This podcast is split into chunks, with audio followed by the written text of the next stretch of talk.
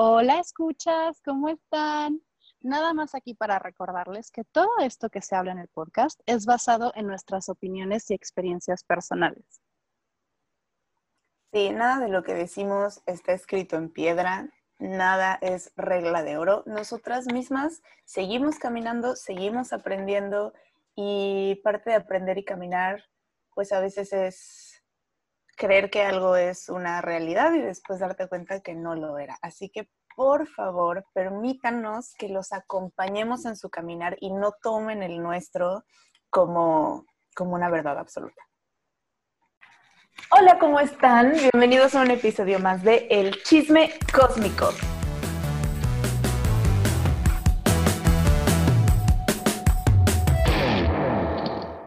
Yo soy Roxy.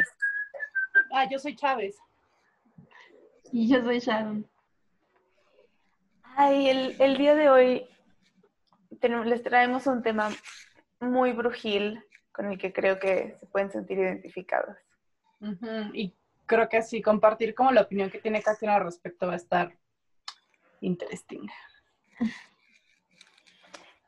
vamos a hablar de cómo vivir con poderes cuando eres una bruja, brujo, bruje mutante. Porque no les pasa, es que, ¿saben yo cómo lo asocio mucho, mucho? No sé si vieron esa película de X-Men en la que hay un güey que su poder es quitarle los poderes a los demás. Entonces hay un chingo de mutantes que quieren ir a quitarse los poderes. Porque sí, me acuerdo de Angel que se quitaba las alas y así horrible que a mí me rompía el corazón. Sí, y a veces, a veces así lo siento. Siento que, que son poderes como, o sea, que como a veces es difícil crecer con ellos, sobre todo cuando no estás en un entorno amigable con esos temas. Mucha gente es como, como que los reprime, se desconecta de ellos. No sé, ¿ustedes cómo, cómo han vivido eso? Pues es que todo como que yo lo, lo, veo mucho como en heridas de la infancia, ¿no? Entonces, o sea, tengo una creencia en la que como que me vuela la cabeza ver cómo todo está conectado. En el que te das cuenta como, por ejemplo, ¿no? Si te vas a la Biblia en el Nuevo Testamento y ves a Jesucristo, pues él de lo que está hablando es que tengo la divinidad en mí, pero así como yo, todo el mundo. Entonces, es una decisión desarrollar, pues aquello no, pero para eso bajo mi opinión o experiencia personal, es un tema de un camino de refinamiento personal o de comportamiento o de cambio de comportamiento, de manifestar tu propia realidad a través de sanar las cosas. Entonces, evidentemente, creo que todos nacemos súper sensibles, simplemente es, es cuestión de, pues, miedo al rechazo, miedo al abandono. Cuando tus papás te dicen cosas como, esas cosas no existen, hijita, o cosas así, pues obviamente dices como, no, pues, ¿cómo me van a aceptar? y por lógica bloqueas toda la sensibilidad con la que, según yo, insisto, según yo, todos nacemos. Y pues es, un camino hacia, hacia trabajarte a ti mismo y de esta forma como que te das cuenta quién manifiesta tu propia, su propia realidad y quién, quién tiene el poder de alquimizar su propia realidad, de transformar lo que es oscuridad en luz, de ya saber, todo este trip. Pero tú cómo lo viviste? Pues yo, por ejemplo, cuando estaba chiquita, eh, no sé si les he contado, creo que sí les conté en el primer episodio que las películas de terror me, de verdad me ponen muy mal. Eh, son, son un tema bien feo para mí porque cuando yo siento miedo, pues empiezo como a, pues pasan cosas feas, ¿no? Entonces yo me iba a dormir al cuarto de mi mamá todas las noches. O sea, era un tema de, es que si no, no puedo dormir ni siquiera era nada más verlas. O sea, alguien en la escuela me contaba una parte de una película de terror que vio y va y cuatro meses a dormir. Y empezaba a escuchar cosas o así, y mi mamá me decía, ay, mijita, qué, qué imaginación tan, tan activa tienes. Y sí, pero qué tal que sí estaban pasando cosas, ya sabes. Entonces era, pues era parte eso. También, no sé, cuando estaba en primaria, me acuerdo que una compañerita le preguntó a la Miss, Miss, ¿te ha pasado que sueñas algo y el día siguiente pasa? Y yo, yo quería preguntar lo mismo hoy, así, o cosas así en, la, en primaria, ya sabes, o cosas así. Pero también lo viví con mucha culpa, o sea, nunca lo exploré hasta mucho más adelante, porque yo iba en escuela religiosa, católica, y todo era culpa en esa escuela, todo me querían meter culpa. Nunca cojas porque te vas a morir, nunca tal, nunca tal, nunca tal pues obviamente no voy a explorar ni madre si me están inculpando por todo. Entonces, pues ya fue mucho más adelante. Em, no sé, como que la espiritualidad siempre ha estado ahí. Ya sabes que cuando estás más morrilla y dices como, no, hombre, yo siempre he creído en eso de las energías, ¿no? Yo siempre he creído en eso de las vibras o cosas así. Y de repente alguien te dice como, tienes súper buena vibra, amiga, y tú, a huevo sí tengo, ¿no? Entonces como que, no sé, o sea, como que siempre está ahí del lado. Y he conocido a personas que me han ayudado a, o sea, de alguna forma u otra, o a nivel consciente o inconsciente, realmente no lo sé, como guía. Guía en cuestión de, no sé, hubo alguna persona que alguna vez me enseñó un acto espiritual que yo no conocía que era un acto espiritual, pero lo seguía haciendo como una práctica diaria o cosas así. Y de repente como que las cosas se fueron acomodando y el momento que, por ejemplo, bueno, es que para mí fue Eduardo el que llegó a mi vida, que fue como clave para que, para que yo pudiera realmente decir, no mames, esto sí existe. Y a partir de ahí, como que todo se, se dio. Muy bien. ¿Tú, Sharon? Pues para mí el camino mágico ha sido curioso y poco a poco como que, o sea, yo siento que sigo en un camino de búsqueda, pero que ahora mismo ya tengo más claras muchas cosas justo el otro día que nos juntamos y estábamos viendo lo que era Lilith en la casa 4 y decía como todas estas heridas mágicas que había en el linaje familiar, como que en ese momento todo me hizo muchísimo sentido porque yo veo que todos mis hermanos tenemos ciertos dones, pero nunca habíamos hablado de ellos hasta ahora. Y yo me acuerdo que cuando era chiquita, yo me accidentaba por todo. O sea, yo era la niña accidentes. Me caía todos los días, siempre traía moretones, pero siempre que me caía o siempre que me accidentaba, mis accidentes provocaban alguna especie de cambio en mi familia. Y yo decía como, estoy maldita, voy a terminar muriéndome para que mi familia pueda ver algo. ¿Pero un cambio cómo? Pues digamos que mis papás tenían una relación un poco complicada. Y, por ejemplo, uno de los accidentes que, me, que más me, me acuerdo, y creo que fue de los últimos más fuertes, fue cuando me rompí las dos muñecas, cuando eh, iba en sexto en primaria. Y me acuerdo que pues mis papás peleaban mucho y tenían problemas y a partir de que me rompí las muñecas, como que fue ese momento clave en el que ellos pudieron arreglar ciertos problemas y hablarlos porque se dieron cuenta que pues había más cosas afuera. Pero yo siempre sentí como que estos accidentes eran algo mágico de alguna manera. Una vez me atoré un algodón de un cotonete en la oreja y al ir, al ir al doctor a que me lo quitaran, estaban haciendo pruebas gratis de, de diabetes y todo esto y descubrieron que así que mi papá tenía diabetes. Entonces, como que siempre vi mis accidentes de esa manera, como que siempre venían a, mover algo. Y, la verdad es que yo nunca fui tan creyente de, de la iglesia, o sea, para mí me cuesta mucho trabajo creer en un Dios tal cual o en la iglesia, la verdad es que me causa un poco de cringe. Pero siempre he sentido que hay algo mágico en mí. Siempre ha habido algo. Y no sé si ya les había contado en algún momento, pero yo me hacía mis rituales como de reprogramación de cerebro. Me envolvía con una cobija y anotaba todas las cosas que quería cambiar, me envolvía y era como mi renacimiento. Yo. O sea, si lo piensas, estaba haciendo todo un ritual y yo, ah, yo no creo en nada. Entonces sí, como que siempre ha habido cosas muy, muy mágicas. Y, por ejemplo, mis hermanos, mi hermana más pequeña y mi hermano más grande, son súper sensibles y ellos son más de que pueden ver las cosas. Mi hermano puede ver em, extraterrestres y ovnis, pero le da miedo. Y mi hermanita puede ver sombras y, y cosas así, pero les da miedo. Entonces sí siento como que hay una herida que trabajar mágica, pero es es un proceso muy bonito porque poco a poco te vas encontrando con gente que, que te ayuda y te enseña. Y parte de eso, pues con ustedes también he estado como explorando mucho más este lado mágico. Claro. No, y también, por ejemplo, como el tema de, de, todo esto o toda esta sabiduría más antigua está en toda nuestra vida. No sé, o sea, nunca se han puesto a pensar por qué le pedirías un deseo al fuego en tu cumpleaños cuando soplas la velita del pastel, ¿no? Como que, ¿qué es eso?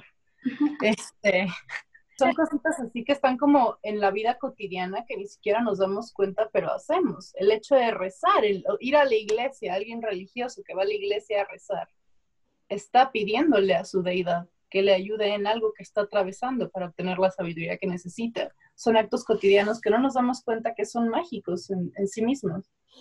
Sí. Platicando con mi novio, le platiqué de esto como de, no, pues se me hace muy cagado que le pidas un deseo al fuego en tu cumple me dice, ¿por qué crees que sea? Y yo, mira, yo asumo, no te sé decir la verdad, pero al el sol estar en conjunción con tu sol natal, o sea que el sol del momento está en tu signo solar, pues debes de estar potente as fuck para manifestar, ¿no? Entonces, pues obviamente es como de pídele un deseo hoy que puedes más al fuego. Entonces fue como de, pues, pues me hace todo el sentido. Sí, sí, tiene mucho sentido. ¿Se acuerdan cuando hablamos de esto que les conté lo del aura del universo? Que te, que te acoge. Ay, yo no sé si ya pasaron mis 40 días. Probablemente están como por terminar. Este, yo como fue, pues desde niña veía y percibía muchas cosas, pero eso me lo dice mi mamá. Yo la verdad no me acuerdo. No me acuerdo de nada de lo que veía de niña. Pero para mí más bien fue como, como que en mi adolescencia me rebelé, porque pues mi mamá me había inculcado todo esto, me llevaba retiros, me, me decía, es que tú eres muy sensible, es que tú no sé qué, y me chocaba que me lo dijera. De verdad era como, como que, no sé, íbamos a un lugar y me decía, ay, ¿cómo sentiste tal lugar? Y yo, mamá, yo no siento. Y me decía, eres doble cáncer, claro que sientes, cáncer es un signo que se caracteriza por su sensibilidad. Y yo no, yo no siento nada, yo no siento nada, estaba como muy bloqueada. Y, y luego pasaron mis años de fiesta y así de adolescente. Y como que lo predicaba, pero no lo vivía mucho. O sea, algo que me ha pasado es que como crecí escuchándolo, no me sorprende. O sea, si alguien me cuenta, ay, vi un demonio o así, no es como, ¡Oh, no mames, pero yo no lo había experimentado en mi propia piel como tanto y cuando tenía como 18, 19, me escribe una amiga de una amiga, así de, oye, voy a dar un diplomado de sanación con ángeles y quiero que lo tomes. Y yo como, pues gracias, pero no tengo dinero. Y me dice, no, no, no, o sea, me pidieron así de ahí arriba que lo tomaras. Y yo, ok, dice que lo regalo. Y yo, bueno.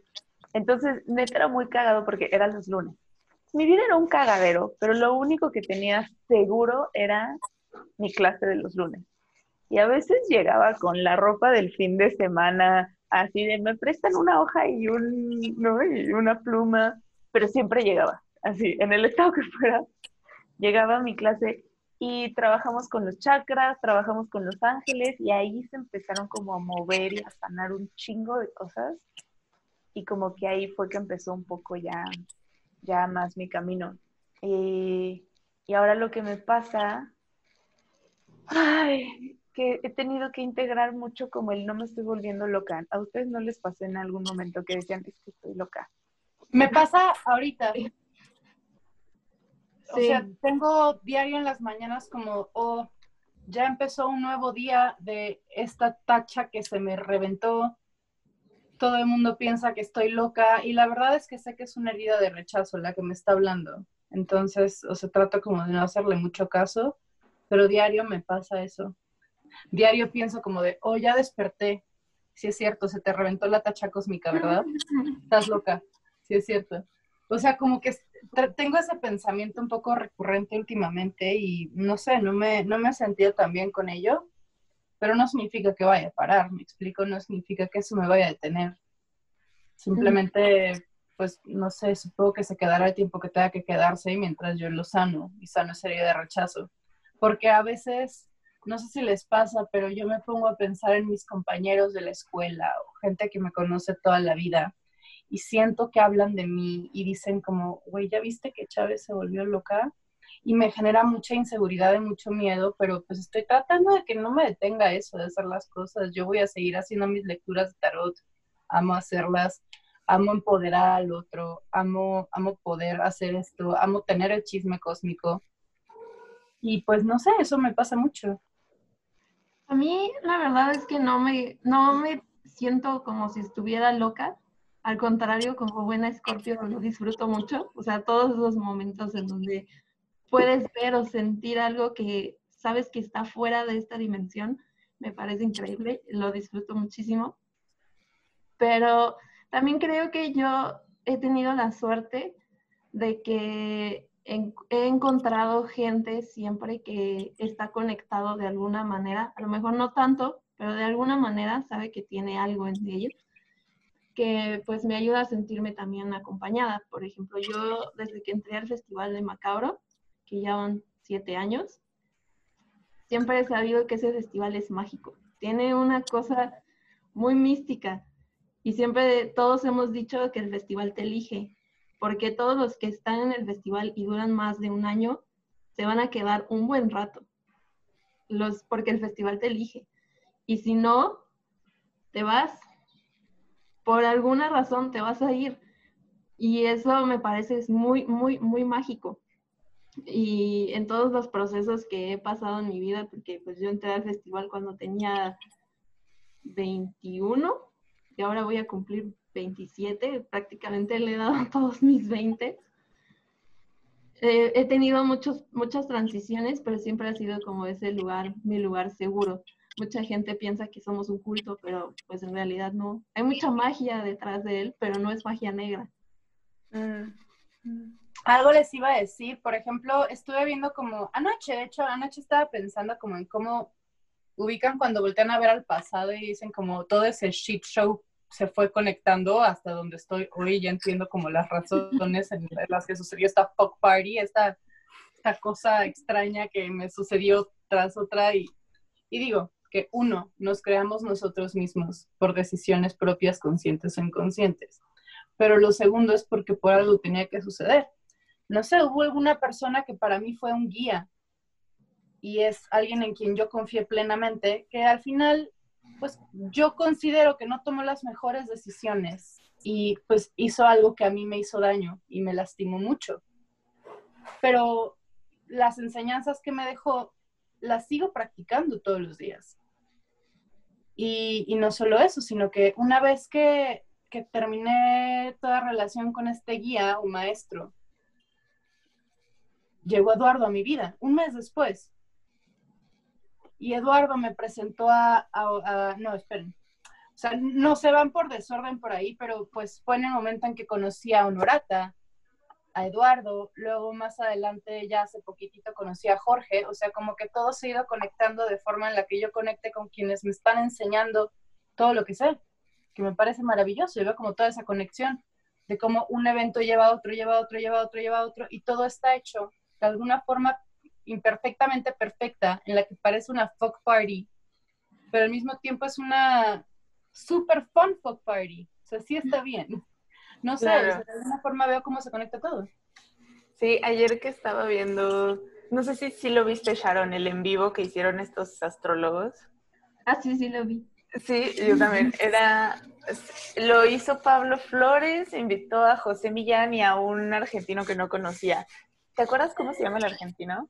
Era algo de Lu, Lodi, Lodi. Ajá, algo así. Bueno, esperen, paréntesis. Si quieren saber quién es este Eduardo del que habla Dani, pueden escuchar nuestro episodio número 2, que se llama, lo tengo aquí abierto, Sanar, puede, ser fácil y amoroso. Luego, Honorata está en el episodio de What the Fuck está pasando en el cielo. Y Jorge es mi maestro de astrología, el cual pueden encontrarlo en un episodio llamado Explosión de Cerebro en 3, 2, 1. Muy bien, pero lo que les quería contar es que, eh, ah, estaba diciendo, dijo José Millán, como el caos es el orden que no entendemos. Y eso me llevó mucho, mucho, o sea, todo este año he estado conectando muchísimo con esa parte del caos. Eh, pero en, eh, en la astrología Pisces representa el caos y es el signo opuesto de Virgo, que es el signo del orden. Entonces es como que tienen que ver el uno con el otro. Y es como, claro, Virgo es el orden que yo puedo ejercer. Es el orden sobre mi cuerpo, sobre mi ejercicio, mi alimentación, mi trabajo, mis rutinas, mis mascotas. Son las cosas que yo puedo hacer todos los días. Y Pisces es el orden cósmico que parece que no tiene ningún sentido, que parece caótico totalmente, pero tiene un sentido, solo que yo no lo entiendo. Y hablando del tema de la locura, a mí me pasaba como, como que me esforzaba por ser lo más rara posible. ¿no? Así de, ¿no? Mostrarlo y ser súper rara. Y cuando la gente me decía, estás loca, yo era como, ah, sí, pero de repente había gente que me lo decía en serio. Como, no, pero, de, o sea, de verdad sí estás loca. Y era como, no, no, no, no, no, no, no estoy loca, no estoy loca. Me ponía muy mal que me lo dijeran, así de, güey, no estoy loca, estoy loca. Y ahorita que fui a Ensenada, hice una ceremonia de ayahuasca y empecé a vivir mucha teoría que tenía. ¿no? Como todos somos uno, o sea, lo empecé a experimentar y decía, me estoy volviendo loca. Y lo decía en voz alta, que me estoy volviendo loca, y todos alrededor se cagaban de risa. Hasta que parte fue como aceptarlo, y fue decir, pues es que esta para mí es una realidad muy real, ¿no? Y puede haber gente que no la entienda y que como no lo entiende diga que estoy loca, pero no quiere decir que esté loca realmente. Y me acordé mucho de una frase que vi en los internets se dicen que es de Nietzsche, no sé si realmente sea suya, que dice algo así como los que bailaban fueron tachados de locos por los que no podían escuchar la música. Mm. Entonces, así, lo vivo últimamente. Sí, a mí me gusta pensar que, o sea, el universo es tan grande que solo creer que vivimos en una sola realidad, me suena todavía más loco creer que solo vivimos en una sola realidad a que hay más allá de lo que estamos. Porque la verdad, es que aburrido vivir en, en, en cuadrados cuando puedes vivir en un círculo gigantesco. Sí, no, y también, también este tema de pensar, ¿no? Como que alguien te diga como, ay, güey, esas cosas no existen. ¿Y por qué tu Dios sí? O sea, ¿por qué, por qué tú le sigues rezando a Dios todos los días en ese caso? ¿O, o por qué pensarías ¿O por qué me vas a venir a decir que lo que yo pienso, lo que yo creo, lo que yo vivo no es válido porque, porque tú te resistes a observar esa parte de ti? Ese no es el pedo. Sí, hay algo que, que leí el otro día que me suena muy bonito, más allá de que dice, ver, todos estamos como en esta postura de ver para creer, cuando deberíamos estar creyendo para ver. Porque pasa mucho que la gente es como, ay, pues a ver si es cierto que se me aparece un fantasma. Y entonces voy a creer que existen los fantasmas. Y es como... No quieras que se te aparezca uno, Lady, ¿de qué hablas, güey? ¿Saben yo cómo lo pienso? O sea, creo que, por ejemplo, para poder ver un fantasma, a menos de que ya lo traigas de agencia, es, una, es algo que hay que desarrollar, ¿no? Y algo que tienes que trabajar, y la intuición es un músculo, pero como sucede de una forma interior, y a menos que lo tengas, no lo puedes ver, pues chance yo digo, o sea, eso, y ahora, lo pienso como en el ejercicio. O sea, imagínense que nunca has visto un contorsionista en tu vida y alguien te dice, güey, es que hay gente que es tan flexible que se puede doblar y se puede meter en cajitas y pueden pasar su pie atrás y pueden poner su cadera aquí. Pues como que dirías, güey, claro que no. O sea, a ver, yo no puedo. Y yo no conozco a nadie que pueda. Y yo nunca he visto a alguien hacerlo. ¿No? Pero como es o sea, como vemos a la gente contorsionarse, decimos, ok, aunque yo no pueda, puedo ver que es real. No, y también consideramos que nos educaron para que quien menos sienta y quien más aguante es mejor, es superior. Entonces todo aquello de sentir se va a la chingada. Pues obviamente no vamos a poder sentir nada si no nos dedicamos a hacerlo.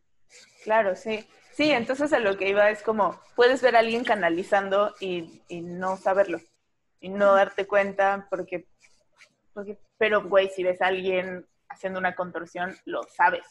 Está ahí, claro. Entonces creo, también creo que no todo el mundo viene a hacerlo y a sentirlo y a vivirlo. Así como todos podíamos entrenar para ser deportistas de alto rendimiento, todo el mundo podría entrenar para desarrollar sus dones psíquicos, pero no a todo el mundo le llama la atención. No, es cuestión de elección. Ujú.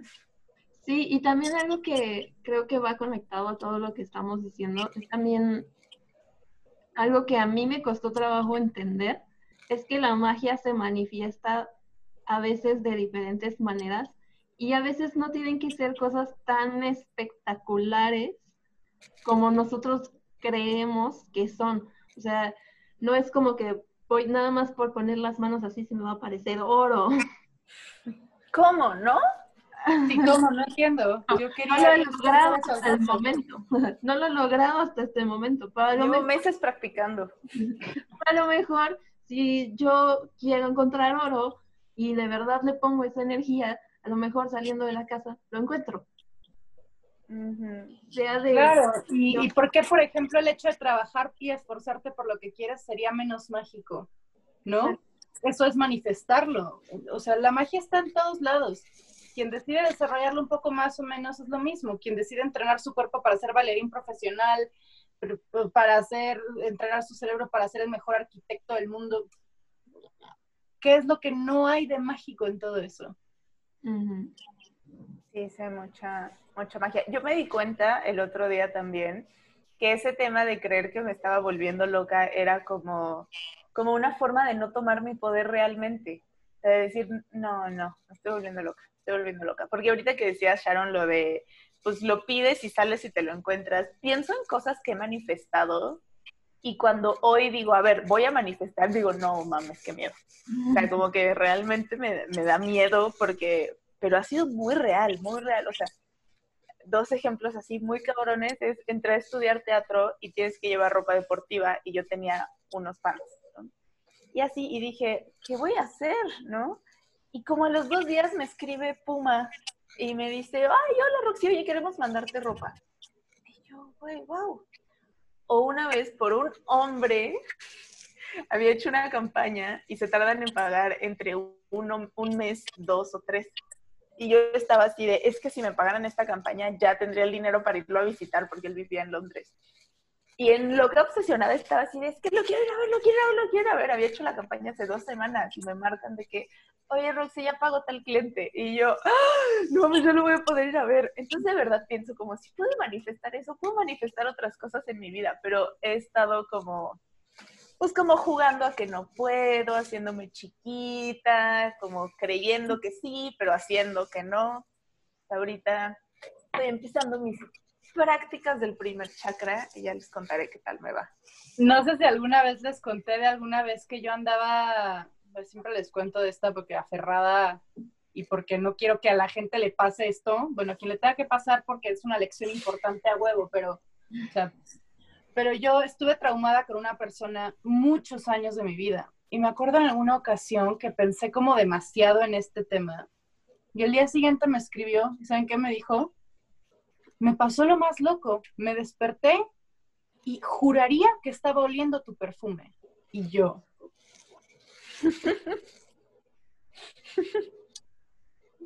o sea, son cosas, no sé si alguna vez, no sé si te acuerdas, porque nos estábamos riendo un buen de intento manifestar dinero y el dinero nunca llega y de repente así de pienso un segundo en mi ex y le hola, me acordé de ti, ¿cómo has estado?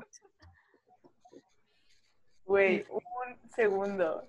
Porque justo, ¿te acuerdas que a mí me pasó esta vez? Como pensé en un güey con el que salía y al día siguiente me escribió, oye, soñé contigo. Y yo, ¿y por qué el dinero no llega tan fácil, eh? Sí, o sea, oh, tengo tanto miedo de que se me aparezca un millón de dólares, ¿no? Así, Eh, y a ver, cerrando ya esto para ir con el invitado, ¿qué le recomendarían a nuestros escuchas que están despertando sus poderes, que sienten que, que tienen, perciben cosas que los demás no y están en crisis?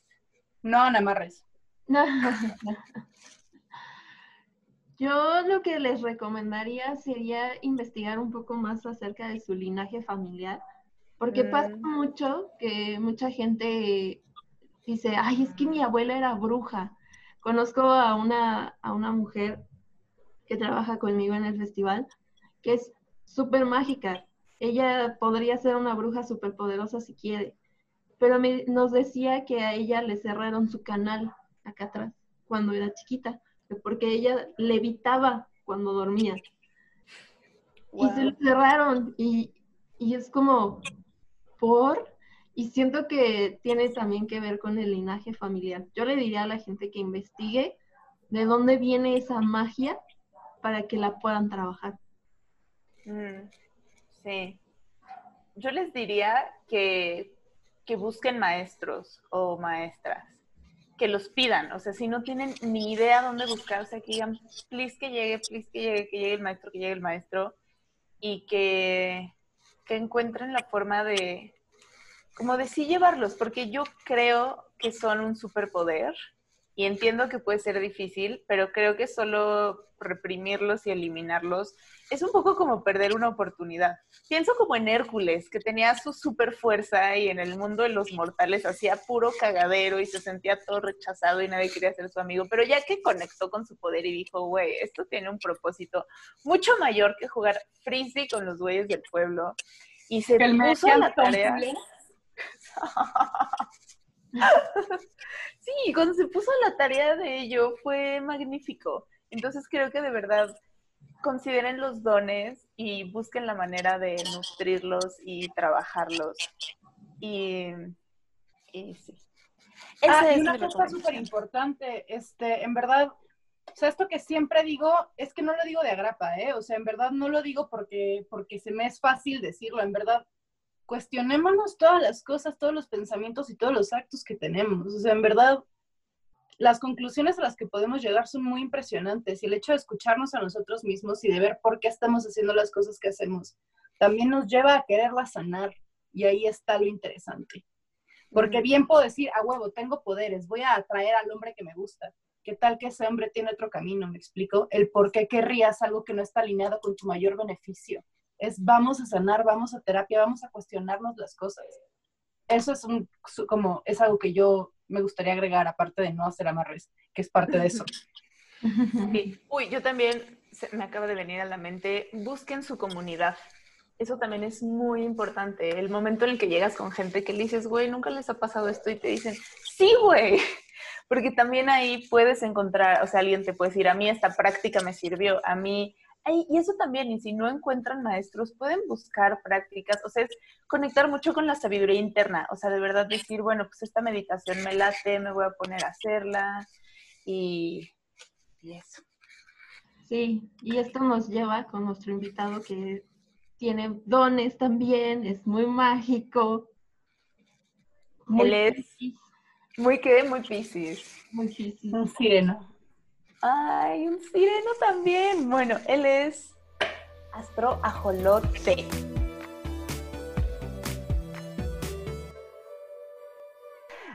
Ale, bienvenido. ¿Cómo que te digo? Ale, Astro Ajolote. ¿Estoy desenmascarando tu identidad acaso? Ale Ajolote. Fíjate que una vez me preguntaron, oye, ¿cómo te llamas? Y yo, pues en el perfil tengo Alejandro.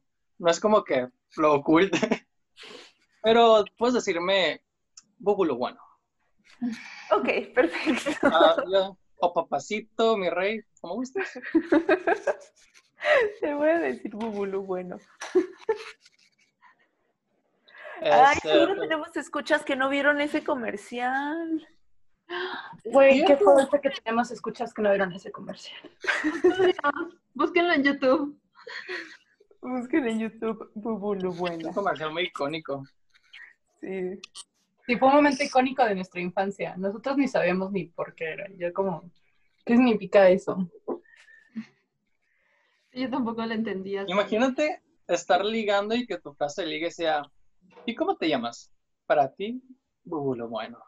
Güey, 100%, bueno, se lo voy a explicar a mi novio, así de, ahora llámame bubulo buena. Güey, o el de chupas, muerdes o masticas. Uy. Para nuestro joven, joven auditorio, era un comercial, sacaron unas pastillas que eran como masticables o como podías chuparlas y el anuncio era así, como, ah, chupas, muerdes o masticas. Sí, el diario cultural. ¿Cuántos inuendos sexuales había en los anuncios de nuestra infancia, en verdad? Muchos. Es muy alburera nuestra cultura. Bueno, Fíjate que en una ocasión miré la, la estrella, la estrella, la carta natal de México y me quedé con cara con razón, había tanto albur. Pero te estoy hablando de hace como ocho años. Entonces, ya ni me acuerdo qué posiciones tenía. Entonces, en ese momento fue que... ¿Eh? Según yo, ¿cómo sacas la carta natal de un país? Pero espera, antes, ¿cuáles son tus big three? Ah, mis Big Three es el solecito está en Pisces, tengo la luna en Virgo, con oposición obviamente, y el ascendente en grado 29 de Tauro. Ok. Que, fíjate que hay muchos que dicen que el ascendente en el grado 25 al 30 es la madurez tardía, pero mucha gente me dice que ha madurado más temprana edad, yo simplemente siento que existe. Claro. Pues sí. Oye, ¿y cómo se saca la carta natal de un país? Ah, bueno, lo que yo sé y lo que yo tengo entendido es que se saca más que nada en el momento en que este se llega a fundar. La fecha de la fundación de un país siempre está, bueno, actualmente está en su constitución, anteriormente simplemente estaba como que, yo creo que en piedra. No había tanto, ¿cómo se puede decir? No había tanta información tan concisa los mayas tenían su calendario en su calendario y venía, hasta donde yo recuerdo, venía la fecha en la que su imperio fue fundado. Como es una fecha de suma importancia para cualquier país y cualquier ciudad, es muy, muy importante tener en cuenta tanto la fecha y mm, cómo mides la hora en ese punto del tiempo. Mm, Entonces, al igual que en un acta de nacimiento, un acta de nacimiento trae tu, bueno, ya no, pero anteriormente traía tu fecha, tu hora y el lugar donde naciste. Oye, qué mamada que ya no traiga la hora. Ya Sí. sé. ¿Verdad? Me quedé sacado de onda porque no recuerdo un amigo me dijo, oye, ¿cómo saco mi carta natal? Y yo, pues en tu acta de nacimiento viene tu hora y así si me preguntas a nadie, ahí está. Bueno, me dice, no viene. En los libros, o sea, solamente si vas al registro civil donde te registraron, sí te dan el acta completa donde viene tu hora de nacimiento, pero nada más en esa copia. En las que ya te sacan en las maquinitas y eso, no. Pero según yo, la gente que están haciendo ahorita ya no, no viene. Pues ya lo O la registran también. Sí, o sea, si tienes una mamá astroloca. Güey, yo tengo un amigo, déjenme les cuento esto, que es así súper astroloquito. Y entonces su hijo iba a nacer y el güey tenía la carta abierta así del momento como, ¿no? Y lo iba adelantando y lo iba adelantando y, veía la hora y era como, ok, va a ser ascendente Scorpio. Entonces se puso a investigar de ascendente Scorpio y todo, pero se pasó ascendente Libra, se puso a investigar de ascendente Libra. Y así, y pues me vi de mamá. Me vi. Yo- Iba a decir, justo, qué bueno que justo nuestra generación sí está como teniendo esta importancia astrológica. Ayer lo decía Esteban de broma, como qué padre nuestra comunidad del astrogram. Pero, pero qué bueno, porque nuestros hijos, nosotros va a ser de, doctor, tú me dices. O sea, si no viene la hora, me vale. Tú me dices exactamente la hora. Yo así me voy a poner si es que tengo hijos. Así de, si no me dices la hora, te lo juro, no sé qué va a pasar. ¿De qué hablas? Yo voy a poner un reloj de este tamaño para estarlo viendo. Y tú, ay, ya, ya van a hacer, ya van a hacer, chequen la hora. Así de, puta, dime la hora, dime la hora. ¿Qué hora? El esposo así de mi amor, respira, fíjate en la hora. Oh, no, va a ser ascendente Capricornio. Oh, está bien, sigue empujando. ¿Cuánto nos queda para que se acabe la hora? A ver, lo aguanto tantito, unas dos horas más, unas dos horas más me aguanto. Quedan 20 minutos de ascendente Capricornio. ¡Corre, corre, corre! Ay, sí, ya me vi pariendo. Mi tío, un tío tuvo hijo, un, bueno, su esposa tuvo el hijo, este, hace unos meses, en enero, y yo lo acompañé todo el proceso que estuvo la, su esposa en el hospital, en el labor de parto. Y efectivamente yo estaba con el celular, con mi aplicación de carta natal automática, o sea, viendo el clima astral, y así que, oh, es ascendente acuario, uh, qué cool. es ascendente Pisces. Y así me la pasé hasta que pasó todo un día y todavía no nacía el niño. Pero me acuerdo que es Luna en Géminis. Muy bien. Oye, Ale, ¿y tú cómo, em- digo, Bubulu, bueno, ¿tú cómo empezaste en la astrología? Bueno, este.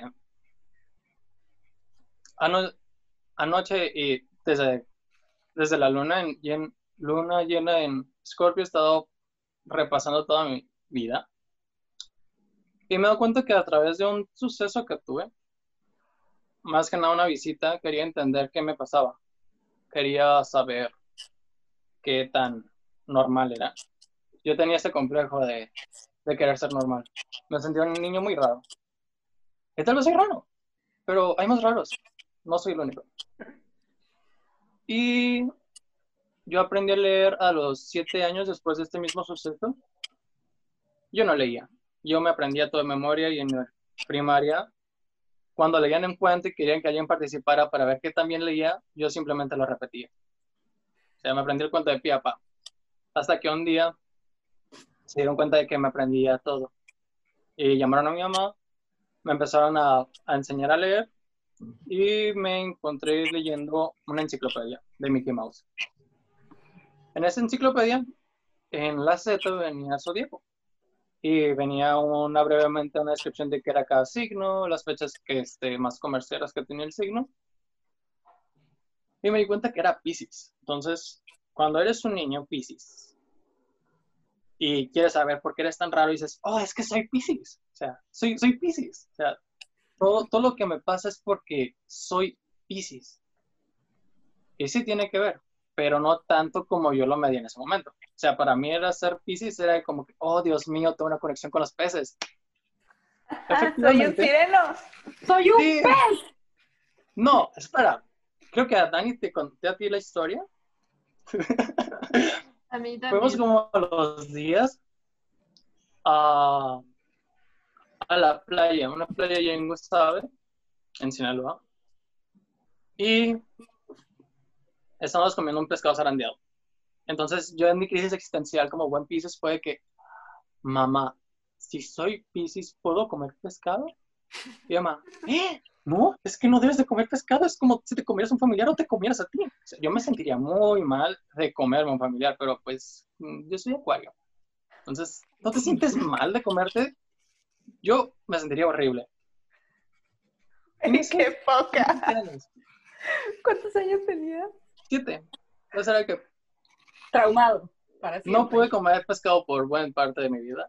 Bueno, no buena parte, simplemente fueron como 10 años. Simplemente. No, no fue lo- Simplemente 10 años. la gran cosa, ni nada, 10 Y años. tú es mi primo, no me lo voy a comer.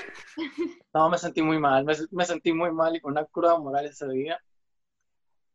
Y luego dije, ok, entonces sí, soy familiar de los peces, también podré respirar bajo el agua. No puedes respirar bajo el agua aunque seas Piscis, no lo intentes. No hay, ni- no hay ninguna tercera buena, nunca vas a poder. Lo más gracioso es que tampoco sé nadar, pero soy Piscis. Este, después de darme cuenta de todo esto, que significaba ser Piscis, que no era tan chido como yo creía, me encontré con un libro de astrología muy viejito. Ahí venían este, cosas muy técnicas que en su momento no entendía.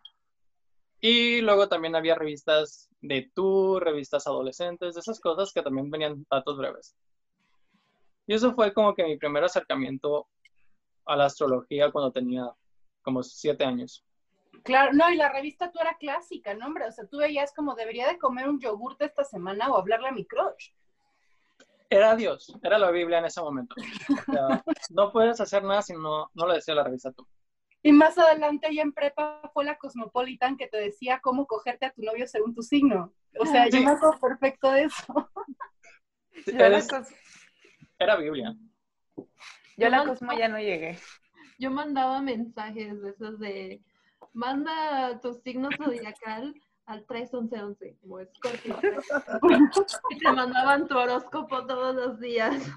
A ver, gente Plutón en Sagitario, vamos por partes. Oh, yo Tú tengo antes mandabas, cuando éramos niños, mandabas un, un SMS a Que es con un códigos y mensaje te mandaban fotos de chicas candentes o tu horóscopo. Rolas o de Rivera. que quisieras. Tonos de música. Ay, no, está muy cool. Es- esa época era tan bonita. Bueno, había qué cosas padre. turbias. O sea, yo disfruté mucho ese como, como comienzo del internet, ¿saben? Así, de pues, tomarte selfies con tu camarita digital que tenía la pantalla de este tamaño, editarlas en PowerPoint, Nombre en picnic, en Ajá, picnic. en picnic, sí. Y ponías best friends forever, boys are whatever. Y ponías frases súper motivacionales para tu edad. Ay, Ay, o, o también cuando, cuando, cuando sonaba el teléfono y tu conversación en MSN se iba a la chingada porque ya se había, ya había sonado el teléfono y tenías que volver a conectarte. Y era una canción a los dioses del internet cuando te conectabas así, sonaba como o sea, era una cosa muy extraña, A los dioses del internet. Sí, para, porque es que ustedes que son tan jóvenes no saben, pero antes los celulares no tenían internet.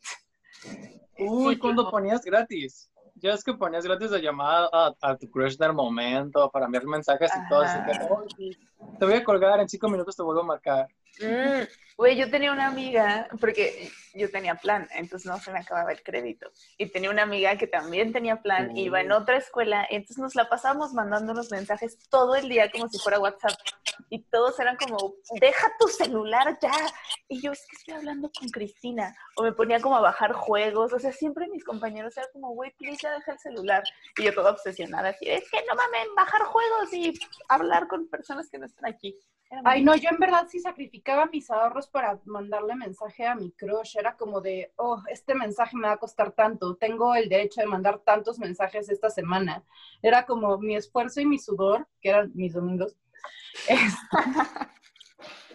eran para eso. Eran valiosas, la verdad. Eh, Lo eran.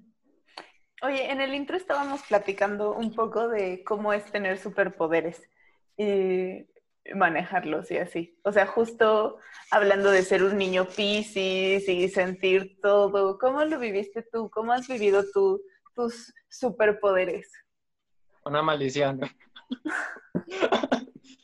No, este, bueno, como les comentaba al principio, mm, mi primera visita, estaba inconsciente, estaba consciente, a mi mamá le ocultaban cosas Tu Entonces- primera visita de qué? eh, de alguna entidad. Ah, ok. Entonces, eh, yo no sé qué era, simplemente le ocultaron en una ocasión un, un traje. Me tenía mi bichito, tenía el traje a un lado y ella solo hizo un movimiento a un lado para, para, no sé, no me dijo, no recuerdo ni qué quería agarrar, pero cuando se retoma a mí ya no estaba la otra cosa. Este, luego, eh, pues miraba entidad. Ya sé que ahora son simplemente resonancias vibratorias que quedan, estas sombras que llegamos a ver, que pueden ser de otro tiempo, de otro momento y no son tal cual seres, seres paranormales. Pero yo tenía como tres años y los podía ver, tenía mucho miedo. A los cuatro años, más o menos cinco, tuve una experiencia un tanto de mucha, mucha baja vibración.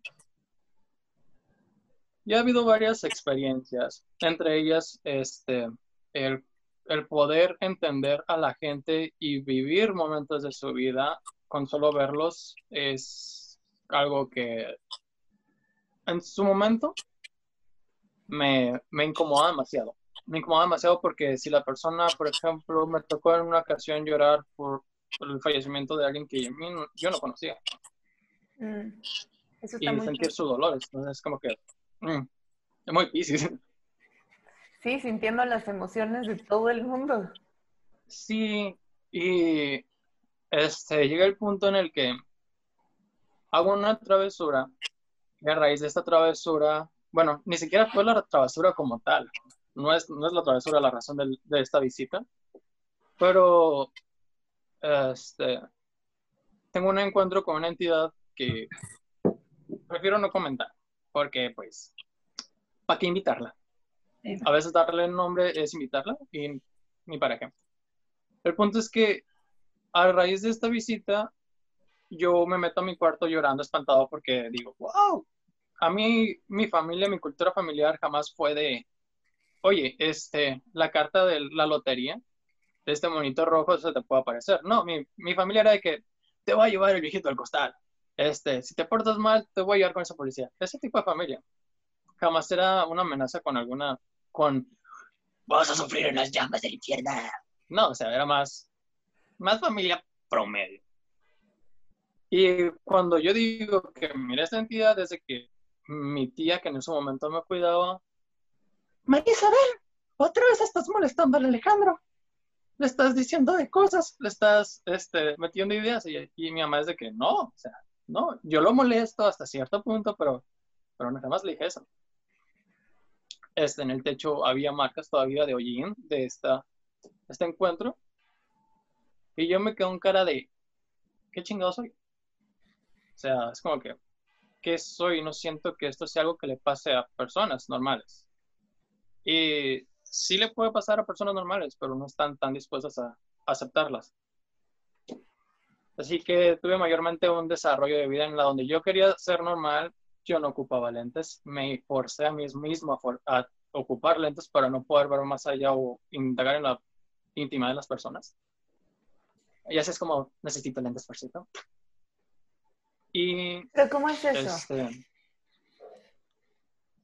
digamos que muchas veces yo no era las personas que te miraba fijamente porque al verte fijamente era como, de nuevo, si tú tenías algo muy, sobre todo cosas muy densas, cosas que no querías ver desde el escuchar como tu papá le gritó a tu mamá, yo lo escuchaba, yo lo miraba, o sea, era como estar ahí.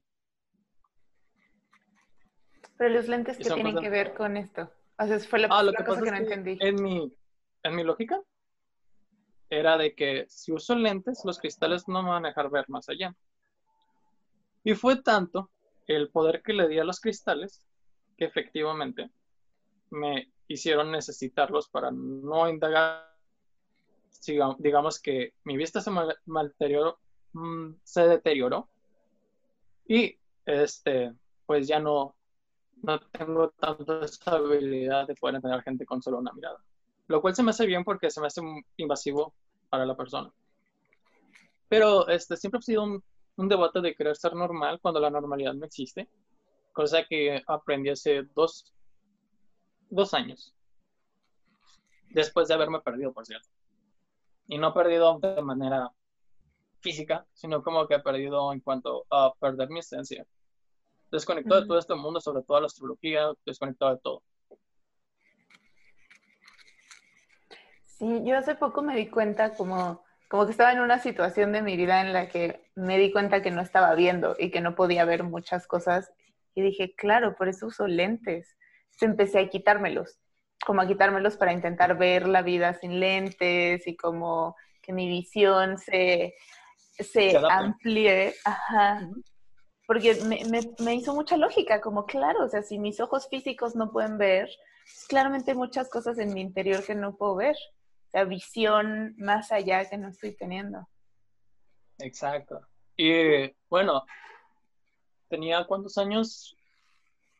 Como 15 cuando hechicé mis lentes. Yo digo que hechicé mis lentes realmente simplemente fue darle poder a un material para hacerme cierto candadito. Claro. Y digo, y también como no querías ver, me hace sentido que se haya ido bloqueando la visión. ¿Le has Ajá. encontrado razón de ser a las cosas que ves, a lo que sientes, como algún sentido o solo es como, "Ay, ya no quiero percibir tanto? Mira, ah, siento que tiene que ver mucho carga kármica. Mm, tengo mi solecito y Saturno, no, el Sol y Marte los tengo en, en conjunción a la estrella de la evidencia de Pisces, que es una estrella fija que tiene que ver con todo este ámbito espiritual y toda esta conexión más, más profunda y mágica. Entonces, esa es una de las razones. Otra de las cosas que la entendí con ayuda en Honorata, que amamos aquí a Honorata, Lo conocí Mm. por, el, por el episodio, por cierto. Es que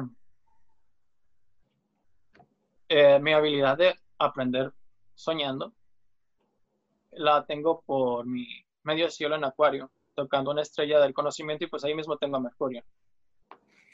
Entonces todo esto está, por así decirlo, unido con mi Pisces y hacen mancuerna. Entonces, este, las cartas natales son un mapa que nos dan una idea y nos pueden dar una brújula de por dónde va nuestra vida. Lamentablemente, para mí, eh, no nos dice de pie a pa el instructivo. O sea, tienes que hacer tu vida de esta manera para que las cosas puedan fluir bien. Te dan una guía y una orientación muy buena y muy grande, pero no lo sé, mi luna en Virgo se sentiría más cómodo diciendo, ah, mira, ¿sabes qué? A tus 15 años te va a pasar esto y tienes que afrontarlo de esta manera. Mm, Pero pues la vida no sería tan divertida. Eso sí. De alguna forma es como, yo lo veo como el acordeón al examen. ¿Por qué? Como yo el veo la acordeón. carta natal como el acordeón del examen. Sí. O sea, literal es un acordeón del examen. El examen lo vas viendo poco a poco. A veces repruebas, a veces tienes que volver a presentarlo, a veces pasas al siguiente nivel. Pero está chido, está muy bonito. Y la astrología me ha ayudado mucho a entender mi, mi carta y entender mi vida. Porque, bueno, ya le he hablado con ustedes en sus momentos. El, el poder entender el poder que tiene simplemente un planeta en mi carta, como Venus en la casa 12 y en Aries, es, es abismal. O sea, es totalmente abismal. Tenía 13 años cuando lo leí y obviamente como todo niño de 13 años de emo, fue que, ay, Dios mío, mi vida es totalmente oscura. Pero con el tiempo le agarras amor. Le agarras amor porque de eso se trata Venus en la 12. O sea, amate a ti mismo. Y Venus en Aries también. Es date amor a ti, ámate a ti, cuídate a ti. Y verás qué tan bonito es la vida para ti mismo. Mm, Siento que Venus en Aries es como un poquito amor apache. Y me acuerdo que había un güey, Venus en Aries, que yo le gustaba, pero él a mí no me gustaba. Entonces lo trataba súper mal y como que más le gustaba. Y entonces yo le decía, maldita sea tu Venus, que ama, que así, que cree que esto, que cree que esto es un reto. ¿No? Que cree que esto es un reto a conquistar y que cuando le digo, ¡ay, quítate! Dice como, "Mm, sí, venga, trátame mal. Eso me gusta, eso desayuno por las mañanas. Eso, ajá. Digo, no que todos los Venus en Aries tengan que ser así. No, es que. to- no, sí, sí, sí, sí podemos ser así. Y por- Sí, sí, en mi caso con el sol en Pisces, de que. Pero dime qué estoy haciendo mal. Dime qué, qué puedo hacer para mejorar. Por favor. Yo sé que soy el culpable. Entonces son cosas que uno tiene que ir puliendo. Pero sí, Venus en Aries es amor apache. O Mm. es amor apache donde entregas todo. O es, es alta, alto sexo y orgía. Lo cual vas por donde quieras. Pero de lo más bonito del Venus en Aries es la capacidad que tienes para entregar la versión más genuina de ti mismo. Aries es el niño del zodiaco. Entonces, cuando tienes este niño bien trabajado, entregas esta versión más pura y genuina de tu ser, sin ataduras, sin máscaras, sin mm, nada que te, nada que realmente limite la relación.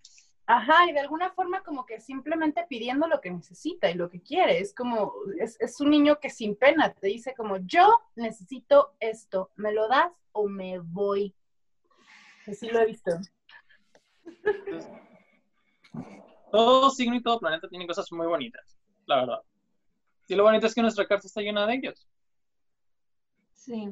Sí, todos, yo, yo me enfoco mucho como ascendente Sagitario, que sabrán nuestros escuchas que Sagitario es un signo muy optimista.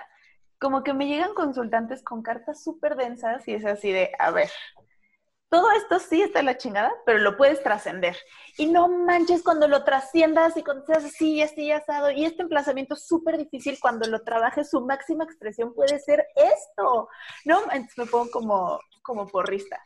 De que venga, tú puedes, tu carta está increíble. Pues oye, que Yo siento que en mis sesiones soy más... Mm. Mira, tal vez esto está de la chingada, pero si haces esto, te puede ir bien cool. Pero depende de ti. Entonces, Yo soy más Pero- así, fíjate, yo así soy. Yo soy como Ale, Este- como de, "Mm, pues mira, sí le estás cagando, la neta, pero No, y es que también tomar hay- esta otra decisión. exacto.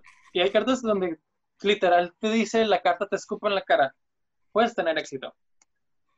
Y el consultante te dice, ¿y cómo tengo éxito? Bueno, este, eso depende de ti, qué tanto éxito quieres tener y para ti qué es el éxito. Entonces, yo te puedo decir y te puedo dar una noción de qué puedes hacer y qué puedes buscar, pero al final quien tiene la decisión y la última palabra eres tú. Yo te echo aquí el chisme, echamos el chal, me comentas un poco de tu vida, mientras yo te leo tu vida sin conocerte. Mientras yo te digo cómo eres sin haberte visto nunca antes. Sí. Entonces, está, miro tus calzones astrológicos y todo bien cool. Que Me por encantó cierto están bien cuando bonitos. Cuando Esteban puso que mandarle tu carta natal a alguien así de la nada es como mandar una nud no solicitada. Sí, o sea, nadie quiere ver ni tu pito ni tu carta natal si no te la pidieron. En buena onda. Ay, yo sí soy muy chismosa de la carta. Sí quiero ver la carta de todo el mundo. Yo también. No, a mí me ha resultado un este- problema, o sea, en verdad me ha resultado un problema. Es gente que me dice como, oye, ¿y qué ves de mí? ¿Qué ves de mí? Sí, Me es, es ahí me, donde vale, creo que ¿me vas a pagar o no? Porque en buena onda no te la voy a leer, o sea, no te la voy a interpretar. Eso sí, me perturba muchísimo y me estresa incluso. O sea, con amigos astrólogos, con gente de mi confianza y quienes yo quiero hacerlo, órale. Pero la verdad es que sí es muy incómodo que alguien llegue y te diga, oye, ¿qué me ves? A mí lo que me Una incomoda es que quieran no que se las lea. pagar por mis servicios. Eso es lo que veo. Sí, este, creo que lo que in- incómodo es que quieran un servicio a fondo y simplemente te están haciendo una pregunta súper sencilla. Sí, Por ejemplo, En el perfil siempre, ah, bueno, ya ven que publico de el signo, info- ahorita estoy en las casas, signo en cada casa, y me ponen, pero ¿cómo ves con este planeta? Este, a mí, ¿cómo me gustaría que me atendieran en esa posición? En primera no siento que, que haría la pregunta, pero en segunda si lo hiciera, me gustaría que la persona por lo menos fuera breve. O sea, si tiene cierta, cierto tiempo de contestarme, que me conteste. Realmente lo haría sin esperar una respuesta. Pero siento que cuando le responde, se le hace una breve idea, ya la persona puede quedarse tranquila. Porque en ocasiones estas preguntas o estas este, dudas nos mueven mucho de una forma muy interna. A mí me pasó. Este, en mi momento, eh, cualquier duda astrológica que tenía me movía demasiado. Me Venus en la 12. Y no lo sé, siento que me reflejo mucho en otra persona. Mm. No sé, a mí me incomoda mucho, en verdad. O sea, a mí hace poquito me empezaron a mandar sus cartas natales y yo como, miren, no es mal pedo, qué padre, tus calzones están súper chidos, no te los voy a interpretar, entonces por favor no me lo pidas. Me gusta el encaje, pero pues no son mi tipo, gracias. Sí, fíjate que no se me antoja en este momento conocerte tan a fondo. Y aparte de eso, em, bueno, a los escuchas yo les quiero decir, tu carta natal es información muy, muy completa de ti. Entonces, ¿a quién se lo quieres mandar? ¿Quién quieres que te conozca tanto realmente? ¿Qué estás dispuesto a compartir? Porque es mucho. Hay que tener cuidado. Es que yo estoy muy impresionada. En Ensenada, mi prima estudiaba astrología y su maestra se dedica, está muy cabrón, no sé si están preparados para esto, se dedica a encontrar los padres biológicos de personas a través de su carta natal. No sé cómo lo hace, pero ella ve mucho de la familia en la carta. Y bueno, me voló la cabeza porque de verdad puedes encontrar todo. Entonces sí tengan cuidado con a quién se la mandan. En Ensenada me queda cerca, así que tal vez me dé una vuelta por allá. Les quiero contar una historia de Mm. terror que yo viví con un astrólogo que me dijo como, ah, ¿te interesa la astrología? Y yo, sí, y me dijo, mándame tu hora de nacimiento y te mando tu carta natal. Y yo me fui con la pinta. Y esta persona empezó, "Mm, luna en escorpio, emanas una sexualidad que no sé qué. Y perdón, pero no, señor, este, por ahí no iba. Entonces hay que tener un poco de cuidado. O yo ya lo viví, ya viví ese acoso, astroacoso. Astroacoso. No, y deja tú. Y, ay, no, este, estuvo nefasto. O sea, me acuerdo, hasta le dije como, creo que es irrelevante, ¿no? Como de, güey, no te metas con eso. Y me dijo, creo que es evidente, ¿no? Y yo, creo que es irrelevante para ti. O sea, en verdad, aguas. Sí, este, otra cosa que puede pasar dando tu hora de nacimiento, hay muchos tipos de trabajos que se hacen mediante las horas de nacimiento y las fechas. Entonces te expones mucho a nivel energético y a nivel personal, tanto astrológicamente como cualquier otro tipo de mancia. Mm. Entonces, y eh, las- el tipo de magia más densa que me ha tocado eh, ver es la que conlleva la hora de nacimiento. Mm. Por eso, el ser un astrólogo es algo que conlleva mucho, mm, mucho peso. Eh, no tanto ser un astrólogo, sino dar el servicio, porque tienes a tu disposición horas de personas y esa información literal es muy, muy personal. Sí, sí es cabrón. Yo con mis alumnos trabajamos con sus cartas. Y sí les digo como, oigan, o sea, sean muy discretos. Pero es muy chistoso porque yo no tenía ese pensamiento. A mí me daba igual. Y una amiga se metió al taller, me mandó ella su carta porque ella ya sabía un poco. Y entonces yo se la mandé a la amiga que me está ayudando y le dije, mándales a todos sus cartas, porfa. Entonces se la manda esta amiga y me marca mi amiga así de, ¿le diste mi carta natal a alguien? Y yo, ¿qué? ¿Cómo? Y me dice, pues es que me escribió una tal que me estaba mandando la carta, no me eches esa información, es delicadísima. Se, se enojó tanto que dije, ok, esto a alguien puede importarle tanto. O sea, al final le dije, mira, ella es de mis mejores amigas, es persona de toda mi confianza, es parte de mi equipo de trabajo, por eso la tiene, pero nadie más la tiene que ver. Me dijo así, no, eso no se hace. Y yo, ok, hasta pensé en agregar como un aviso de privacidad, ¿no? Así de, esta información la voy a manejar yo y la gente de mi equipo, como para que sepan, no sé, esta amiga tiene muchos planetas en la casa 8, entonces también me hizo... Sí, claro, no, y también aguas, porque nunca sabes quién tiene placements en Scorpio que en verdad se puede encabronar mucho porque mande su carta. O sea, en verdad, te lo está diciendo una luna conjunta con Plutón en Scorpio, en verdad. ¿Qué vas a hacer con mi información? ¿Qué es lo que quieres? Pues es ¿Qué justo, quieres de mí, Arturo? es justo lo que estábamos diciendo el otro día, como, como buenos escorpios, a veces información tan simple puede ser, mm, o sea, por ejemplo, a mí no me gusta que sepan dónde vivo y no es mala onda, pero no les voy a abrir esa parte de mi vida a gente que no conozco. A menos que de verdad, o sea, y es que para, para mí ser mi amigo es muy importante. Entonces, si yo te abro la puerta de mi casa, para mí es, es decirte te amo, prácticamente. Entonces, sí es como, como cosas muy, no sé, yo también trato de tener mucho cuidado con todo lo que comparto. Incluso desde, desde un teléfono celular que me dicen, oye, pásame el contacto de no sé quién. Y yo, no. A mí no me gustaría que pasen mi teléfono así nada más. Primero voy a preguntar y después te aviso si me dieron chance de pasarlo.